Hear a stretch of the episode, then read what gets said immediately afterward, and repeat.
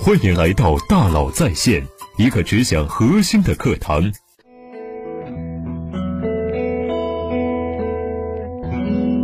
你好，欢迎来到大佬在线。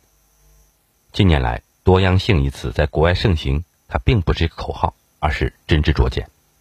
内卷日益严重的今天，我们想要突出重围、赢得竞争，必须拥有不可被复制和取代的特质与能力。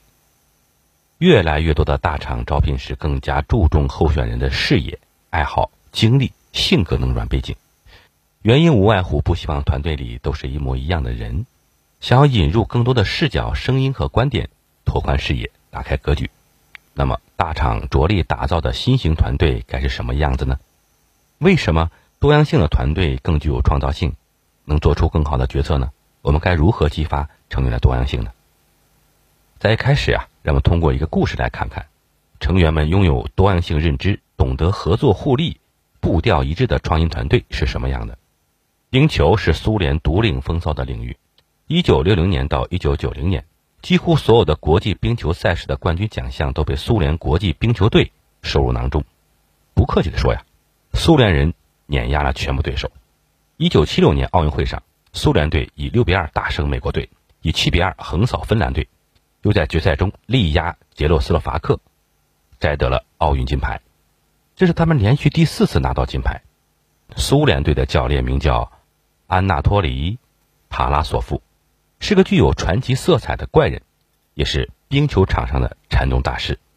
他要求队员学下国际象棋，学跳舞。还要求他们练习翻墙，并且穿着冰鞋尝试忍者之术。他教队员们唱歌，歌词里都是些“胆小鬼玩不了冰球”之类的句子。塔拉索夫这种兼顾运动技能和心智培养的混搭式训练模式取得了一个显著的成效，那就是在队员眼中，整个世界都与冰球息息相关。塔拉索夫的接班人依然是个怪人，他曾是苏联军队中的将军。以行事风格独断专行而闻名，曾进行长达十一个月的残酷训练，导致队员对他产生了仇恨的情绪。这块冰球场诞生了一支足以载入史册的球队，一支不仅在冰球界，而且在整个体育界都堪称最佳典范的球队。苏联人坚信，使冰球队独领风骚的不是个人优势，而是整体风格。据他们的对手反映啊，红色军团成员能够做到对彼此的想法。心领神会，美国教练把红色军团描述成一支有第六感、后脑勺长眼睛的队伍。当西方人主动进攻，像打橄榄球一样将球砸向对手时，苏联人却在表演一场足以秒杀对方的冰上芭蕾。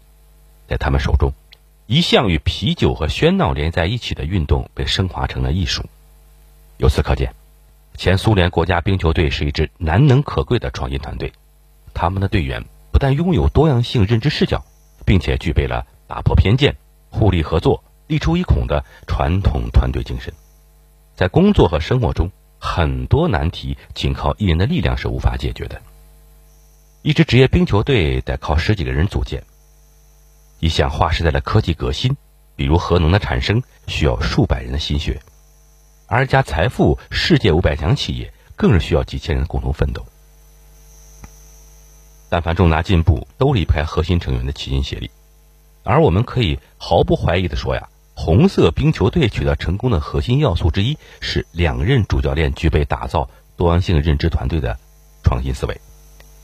当然，人的多样性认知思维的形成，并不仅仅靠种族、性别、国籍就能决定。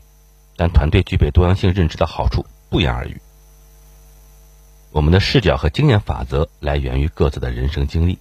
而人生经历会影响我们的认知结构，因此，对人生经历中细微差别的捕捉能力越强，对于认知多样性的预测就越准。SYP 咨询公司为领导力革新做出了卓越的贡献的传奇人物山下吉斯曾说过：“一个人的生活经历会最终促使他的行为方式，说到底，也就是做事的风格，即如何将各自独一无二的思维特性体现在日常生活中。”在他看来啊，一支出色的团队会不惜时间去了解自己团员的行为方式，比如他们在何种方式下能学到最多，他们在什么时间段原创力最强，早晨还是下午，他们喜欢以什么样的方式安排自己的时间，为了取得进一步的提升，他们需要做些什么？他们通常以什么样的方式去争辩？他们最大的优势是什么？制胜的秘籍是什么？此外，山下先生还建议啊，任何时候，但凡遇到难题，先停一停，去做两件事：第一，花些时间去理清这些问题。这是否是一个常见的问题？这是否需要因它而另辟蹊径？风险是高还是低？常见问题通常对多样化认知没有太高要求，而罕见问题可能从中受益良多。第二，在此基础上开始选角。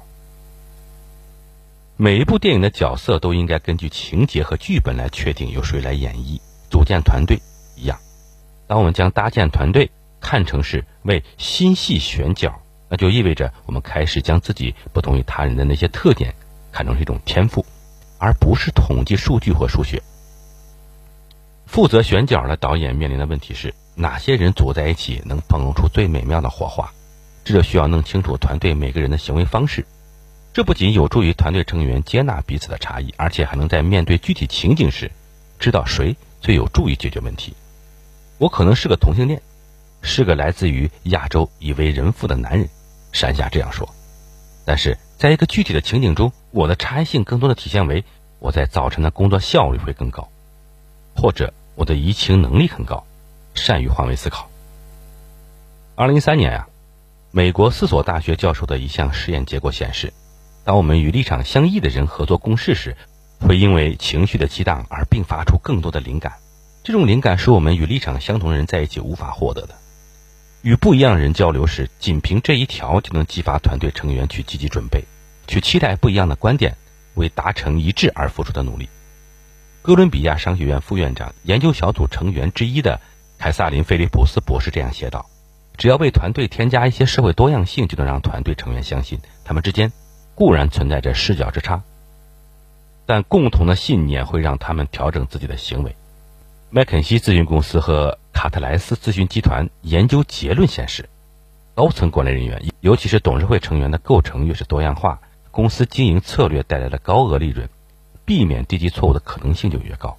也正因为如此，移民构成越是多样化的地区，推出专利产品的概率就越高。当人们与不同于自己的人相处共事时，往往会在批判性思维这一领域有更卓越的表现。在你和同伴探讨如何改造一栋大厦的时候，如果一个坐轮椅的人士加入其中，那所有人的思路都在顷刻间发生转变。或者，当一个由男生主导的执法机构邀请一位女士前来协作时，男人们会更加审慎地对待眼前的问题。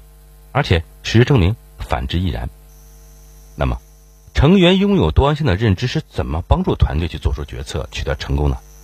这其实呀，跟个人成员以及团队整体的认知范围大小有关系。我们的思维工具箱里有这两样东西：视角和经验法则，是相生相伴的。它们足以说明在涉及执法领域的合作问题时，真正重要的东西是什么；同时也足以说明在涉及警察性别研究时啊，真正的影响因素又是什么。为了帮助大家理解我的想法啊。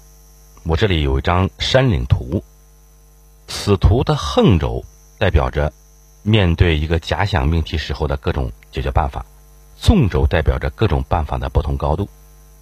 每一个山峰代表一种想法，山峰越高就意味着办法越高明。我们生活和工作中潜在的各种问题都可以用不同的山岭图来表示。正如你所看到的，在某个假想题面前呀，一些办法总不如另外一些好。这种情况下。选择最高的那座山峰，就意味着选择了最佳的解决办法。只可惜，在现实生活中，真正的难题往往让我们感觉自己好似坠入了迷雾。实际上，我们往往看不清山岭的全貌。也就是说，当我们攀上其中一个峰顶时，我们并不清楚自己是不是到达了最高峰。我们必须立刻下决断：究竟是走还是停？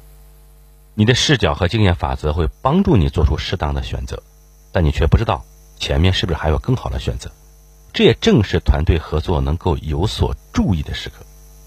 设想一下，在当前正开展的一项工作中，你的某个合作伙伴与你的视角相同，也就是说，他从直升机降落在了山岭上，降落到了你所在的位置。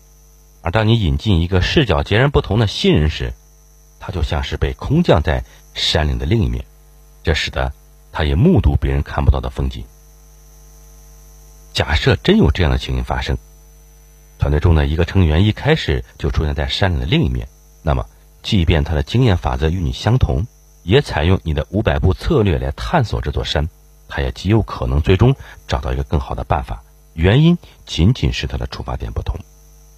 就算他没能技高一筹，其所处的地理优势也为团队的其他成员提供了一个机会。整个团队呢，也可以将视角与经验法则的不同组合一一尝试，来验证前面是否还有更高山峰。此时啊，先到达两峰相同的山谷，然后选择更陡峭的那面去攀爬。这种策略与全新的视角融合在一起时啊，最高峰就近在眼前了。如此这般，作为整体的这支队伍收获了任何个体都无法取得的成绩。他们找到了山峰的最高点，这就是“协同”二字的真意。各种思维工具的交融换，比如换个角度切蛋糕，换种方式移杯子。赋予一个团队完美的完成任务的最大潜能。一群聪明人若是观点接近，那么比起一群思想各异的人，寻找最佳办法的可能性就会要低。在体育领域啊，大部分队伍在组建时会考虑让队员的技能各具特色，以便使其专攻某个位置。但是，任何一个专家或运动员都会告诉你，技术娴熟的运动员和世界冠军之间的差距，并不在于谁更高，而是在于谁更强壮。就像苏联红色冰球队势力所反映的，运动员是否能有上乘表现，归根结底是一场心理战。红色军团在冰球上是一流高手，但关键在于他们合作碰撞出的集体智慧有别于其他团队。他们独具一格的打球方式、解决问题的态度以及看穿对手用意的本领，使整个队伍傲视群雄。不难看出，当红色军团教练。塔拉索夫推行忍者之术与训任教练的严苛之风交相辉映的时候，了不起的一代球员就此诞生。和其他人相比啊，他们一早就站在了山岭之巅，用登山来比喻面对问题时解决之道。这一思路得益于密西根大学的斯科特佩奇博士，他在大学讲授的复杂系统这门课程，通过对团体动力这一专题的数年研究，他得出了令人信服的结论。一支思维形态多样化的团队，始终比一支每个人都是精英团队的更加出色。每一个创新团队内部都有一些认知风格各异的成员，是他们自己将自己的独立思维方式带进了合作过程。想开辟一番新天地，必然要依靠不一样的视角和观点，不一样的行为方式，不一样的背景，不一样的敏感度，不一样的层次和不一样的处理方式。说到底，当我们击垮旧模式的时候。新突破才会应运而生，不破则不立。好，感谢您的收听，咱们明天见。